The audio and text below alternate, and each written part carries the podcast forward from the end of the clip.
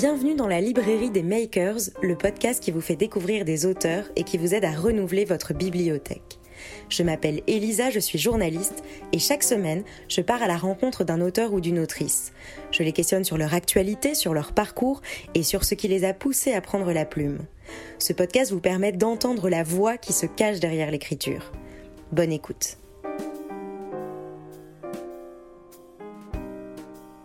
Bonjour Nicolas Beuglet. Bonjour. Bienvenue dans la librairie des makers, je suis ravie de vous accueillir. Et si vous êtes là aujourd'hui, c'est pour nous parler de votre dernier livre, L'île au diable aux éditions XO. Après le cri et complot, vous revenez avec un thriller glaçant dans lequel l'inspectrice Sarah Greningen est confrontée au meurtre de son père. Et au fil de l'enquête, sa personnalité va enfin se dévoiler. Alors ce livre parle de, vengeance, de souffrance extrême, d'hérédité et surtout il parle de faits réels. Hmm. C'est une nécessité pour vous de parler de faits réels, enfin du moins de se baser sur des faits réels Vous savez que c'est la question qu'on me pose le plus. Hein, c'est est-ce que c'est vrai ce que vous racontez dans le livre? Et je réponds que oui à 80. Alors ma question est oui, je sais que c'est vrai, mais est-ce que c'est une nécessité? Euh, Mais justement, comme euh, pour moi, il est important que je croie à mon histoire avant de vous la raconter, euh, il est indispensable que je me fonde sur des faits réels. Et donc je passe énormément de temps à faire des recherches, à lire des livres, à recouper les informations, afin d'être certain que lorsque vous refermerez l'ouvrage, vous pourrez vous dire euh, ce qu'il m'a raconté, c'est vrai, et ça, je le savais pas, ça, je m'y attendais pas. Donc, si possible, je vous offre du plaisir avec une histoire que je veux la plus captivante possible, avec du suspense, des rebondissements et autres. Et en même temps, si je peux vous apporter un petit supplément de, culture euh, qui passe à travers l'histoire, on est bien d'accord, hein, c'est l'histoire avant tout, et ben j'en suis très heureux. Vous pensez que c'est un peu euh, dû à votre passé de journaliste, ça? C'est certain, même c'est que j'ai besoin euh, de, de, découvrir des nouvelles choses. Et quand j'en découvre une qui me semble folle, je me dis, mais il faut absolument que, que, que j'en parle. Et euh, le journalisme était une manière de faire passer cette information-là. Le thriller en est une autre parce que c'est un support narratif qui permet de parler de tout. Vous, vous avez fait du journalisme où il faut mm. vraiment être dans, dans la réalité ou du moins le plus proche possible. Qu'est-ce qui est excitant dans, dans le travail d'écriture d'un thriller que vous n'aviez pas forcément dans votre travail de journaliste? La liberté c'est-à-dire que voilà, là je peux aller jusqu'où je souhaite. Les faits sont réels, bien sûr, mais je peux, les, je peux tordre une partie des événements euh, pour, euh, pour, pour l'histoire. Je respecte hein, les faits, mais je les incruste dans la vie de mes personnages. Voilà. Et ça, c'est, euh, c'est fascinant d'être, si possible, capable de tricoter une histoire forte dans laquelle s'insèrent les faits historiques, les faits scientifiques, et que surtout, en tout cas j'espère, ça soit pas tout d'un coup le polar, et puis hop, attention, maintenant c'est la minute Wikipédia, et puis voilà, je vous inflige. Donc entremêler tout ça. Bah, c'est ça qui est compliqué, et c'est ça qui est intéressant. et comment vous faites alors?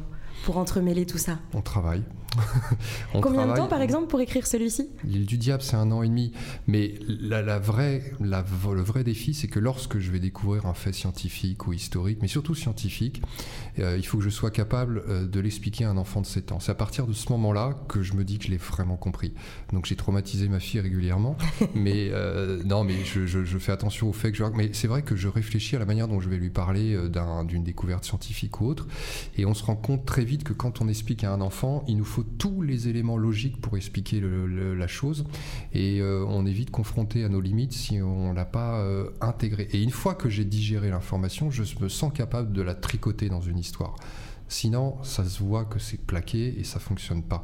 Donc, euh, c'est ça qui prend du temps. Un enfant de 7 ans, alors. c'est la condition. Alors, le thème central, justement, on en parlait de, ce livre, ce sont euh, les erreurs et les abominations commises lors des purges communistes sous Staline. Je ne sais pas si vous avez essayé d'expliquer ça à votre fille. J'imagine que là. Non, ça, j'en ai pas parlé. Voilà. Euh, donc, finalement, c'est quand même très politique aussi de choisir un sujet. Ça, c'est un sujet vraiment. Mais ce qui m'intéresse dans ce qui s'est passé sur cette île du diable, dans les années 30 en Sibérie, qui est absolument impensable et épouvantable, c'est que... L'île de Nazino, c'est ça hein? Oui, euh, c'est que le moi, ce qui me fait peur chez l'humain, c'est l'idéologie. Voilà. Donc, c'est le moment où euh, l'homme abandonne son libre arbitre, et ça me terrifie de lire dans les regards de quelqu'un qui ne pense plus par lui-même, parce que je sais que je pourrais rien faire. Et c'est vraiment quelque chose qui me fait peur. Et ce qui a conduit à ce qui s'est passé sur cette île-là, c'est l'idéologie. En l'occurrence, c'est l'idéologie communiste. Et, voilà. Et je la questionne dans les autres livres. Dans le Cri, dans Complot, je questionne d'autres idéologies. Et là, c'était celle-là qui, euh, m'intéressait. Donc, euh, on peut voir jusqu'où ça peut aller. Et dans ce qu'il y a de pire chez l'humain. Comment vous êtes tombé sur cette histoire-là? Euh, Vraiment, là, pour le coup, par hasard. Euh, j'ai aidé des amis à déménager chez eux. Ils m'ont dit jette un coup d'œil pour voir si on n'a rien oublié au grenier. Il restait un ouvrage, un livre d'histoire. Alors, je vous donne pas le titre parce que ça en dit trop sur l'intrigue, mais c'est un livre d'histoire. J'ai vu la couverture, je me suis dit mais qu'est-ce que c'est que ce truc? Euh, C'est pas possible. J'ai regardé la quatrième de coup, je me suis dit mais comment j'ai pu passer à côté d'un événement historique aussi, aussi terrible et, et aussi conséquent? Je suis rentré chez moi, j'ai fait mes recherches, je dis bah non, en fait c'est normal, il n'y a qu'un livre qui a été écrit, il est passé presque inaperçu, mais pourtant c'est fou ce truc-là. Et je savais qu'à ce moment-là, j'allais euh, j'allais raconter euh, une histoire à partir de cet événement-là. Donc ça c'est intéressant, vous êtes quand même un, dénicheur et puis un passeur, c'est-à-dire... Euh, oui mais c'est indispensable, c'est que mais c'est pareil, j'ai laissé mûrir cette histoire en moi pendant six ans parce que pour l'anecdote, j'ai découvert ce livre avant l'écriture du Cri, qui est mon premier roman, et je savais que l'histoire j'y viendrait. Et en fait, il faut savoir que tout au long du Cri, de Complot et de l'île du Diable, Sarah Geringan, l'héroïne, et qui est inspectrice, traîne en elle une espèce de culpabilité latente elle n'arrive pas à comprendre d'où vient cette culpabilité. Elle se dit mais ça appartient pas à mon histoire, d'où ça vient, d'où ça vient. Et je savais dès le début dans le cri que cette culpabilité viendrait de ce qui s'est passé sur cette île, sauf que c'est pas elle qui en est directement euh, euh, le sujet, c'est son père et son père qui lui a transmis cette culpabilité. Et comme on le sait maintenant, euh, ça peut se transmettre dans les gènes. Avec l'épigénétique, c'est très bien, vous faites les... vous passez d'un sujet à un autre comme je voulais le faire. Donc voilà, oui. et ça, c'était important pour vous de parler de ça?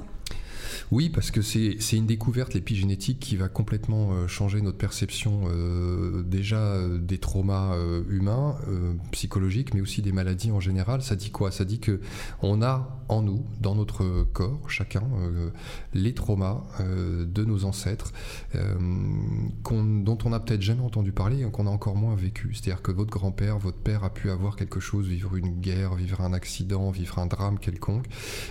son corps et l'expression de ces gènes dans son corps ont varié en fonction de, cette, euh, de cet euh, accident de la vie, et il vous l'a transmis. C'est-à-dire que vous allez vous réveiller peut-être euh, avec des peurs, des angoisses. Mais quelque chose d'assez latent. Ouais, mais de latent, mais qui quand même va peut-être vous pourrir la vie. Et c'est pas forcément quelque chose qui est en vous euh, et qui c'est quelque chose qui est en vous mais qui n'appartient pas à votre histoire et qui peut appartenir à l'histoire de vos ancêtres. Donc euh, c'est une piste qui est passionnante. Euh, il faut savoir que c'est réversible, c'est-à-dire que si dans votre vie les choses vont mieux, que vous avez un équilibre, vous mangez bien, vous avez un environnement sain, vous êtes bien entouré, les effets négatifs qui vous ont été transmis vont se rétablir. Donc et sur les maladies c'est pareil, c'est-à-dire qu'on découvre que certains gènes sont porteurs de maladies, on comprenait pas pourquoi ça se déclenchait chez certaines personnes et pas d'autres, et ben on a découvert devant que chaque gène, il y avait un petit curseur, comme un bouton de volume sur une radio, et qui pouvait plus ou moins monter, et qui montait plus ou moins en fonction de quoi? Bah Justement, d'une famine, d'un traumatisme familial, ça peut être ou de, des conditions de vie qui ont été particulièrement compliquées à un moment et qui font que eh ben, les choses vont s'exprimer différemment. Voilà, on a pu l'observer sur des jumeaux euh, qui vivaient pas au même endroit. Vous, personnellement, c'est quelque chose qui vous touche? Enfin, vous, avez aussi... Euh, oui, parce que j'ai je, une partie... Euh, je de ma famille que je, ne connais pas, euh, une partie du côté de ma mère qui, m'est totalement inconnue, qui a toujours été inconnue, euh, dont on sait rien. On sait qu'il s'y est passé des choses pas bien, mais on sait pas quoi. Et quand j'ai eu mes enfants, je me suis demandé ce que je leur avais transmis euh, malgré moi. Et c'est comme ça que je me suis posé des questions et que j'ai découvert l'épigénétique.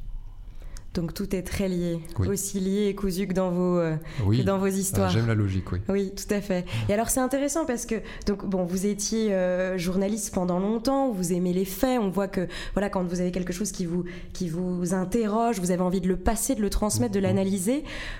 Pourquoi le thriller? Qu'est-ce qui vous plaît là-dedans? Euh, Ça pourrait être autre chose. Je veux dire, vous mm-hmm. pourriez écrire mais je pense qu'on peut tout raconter à travers un thriller parce qu'un thriller, on a envie de connaître la suite.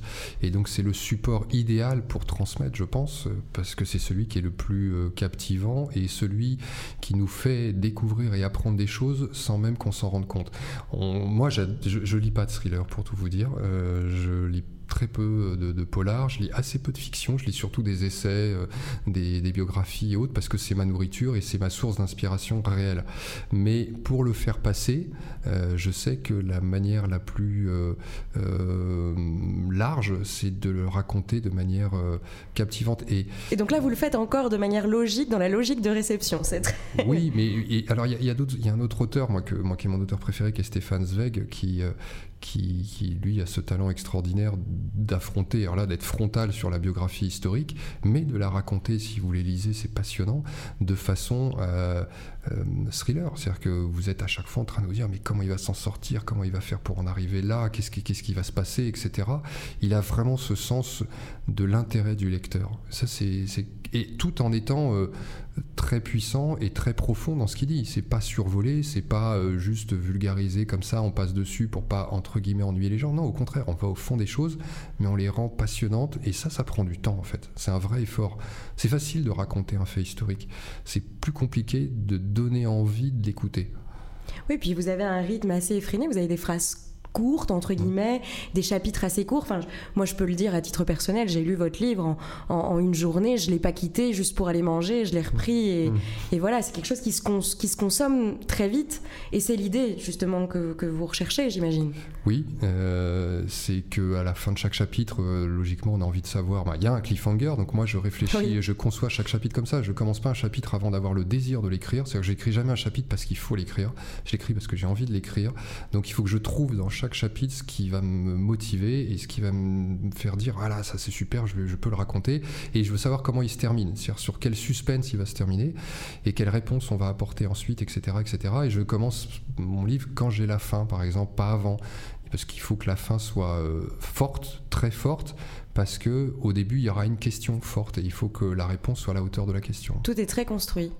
Ah, mais je, je, sais qu'il y a des. Moi, en tout cas, moi, je, je, je, construis tout le livre avant de l'écrire. Évidemment, il y a quelques ajustements, mais je connais d'autres auteurs qui, eux, euh, font quelque chose de très étrange que moi, je n'oserais pas pratiquer. Euh, ils se lancent dans l'écriture avec euh, un meurtre, de trois potentiels coupables, et ils savent pas lequel ça va être. Ils le découvrent au cours d'écriture. Bon, je, sais, je, voilà. Impossible. Bah, oui. bah, je, pense que j'endormirai pas, quoi. Je pourrais pas faire ça. Et alors, euh, la Norvège pour toile de fond, qu'est-ce qui, qu'est-ce qui vous plaît dans ces paysages? Qu'est-ce qui vous inspire? Euh, À l'époque où euh, j'ai commencé à imaginer le Creek, et donc le premier, les polars nordiques commençaient à très très bien marcher. Je me suis dit, je vais me faire un paquet de thunes si je sors sur la vague, ça va être génial. non, ça c'est ce que je me suis dit que vous pourriez vous dire. La réalité, elle est tout autre. C'est que lorsque j'ai fait mon enquête justement sur le cri, au cœur de l'intrigue, il y a des expériences qui ont été menées par la CIA dans les années 60-70 sur euh, des cobayes non consentants dans des universités, dans des hôpitaux psychiatriques pour soi-disant explorer le mental euh, et le cerveau humain. Bon, c'est absolument abominable ce qu'ils ont fait. Et il se trouve que l'hôpital de Gostad euh, à Oslo, en Norvège, avait, selon mes recherches, très probablement abrité à cette époque une partie de ces expériences. Aujourd'hui, c'est un hôpital qui existe toujours, mais qui est tout à fait respectable. Et donc, j'ai décidé d'ancrer l'histoire dans le réel, donc dans cet hôpital. Et il se trouve que c'était en Norvège. Mais vous êtes déjà allé en Norvège? Je sais pas, d'après vous en lisant le livre. Ah mais j'en sais rien. euh, non, j'y suis pas allé. Avec la euh, magie d'Internet et des... Oui, non, mais j'y suis pas allé parce que j'ai pas eu l'occasion euh, d'y aller. Je pouvais pas y aller euh, au début, voilà.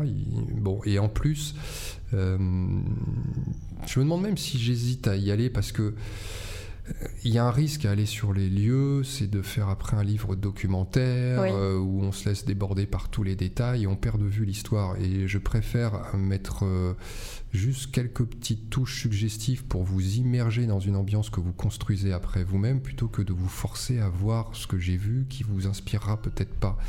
Donc euh, pour le moment, ça me suffit. Si c'était dans un pays beaucoup plus éloigné, peut-être en Asie haute, là j'aurais besoin d'aller sur place, je pense. Très bien. Et alors, euh, il y en a un, quatrième en route. Vous lâchez Sarah ou pas? Ou alors vous pouvez pas le dire? Si, si, je peux vous dire. Euh, il n'y en aura pas de quatrième, en tout cas pour le moment. Et le prochain euh, sera un thriller, mais pas avec Sarah et sur d'autres sujets. Voilà. Je pense que Sarah, effectivement, à la fin du livre, est confrontée à un choix assez terrible, hein, quelque chose de cornélien. Ça sera à vous de choisir. Pour elle, selon moi, je l'ai emmenée jusqu'au moment où elle est capable d'assumer les deux choix et c'était ça qui était important.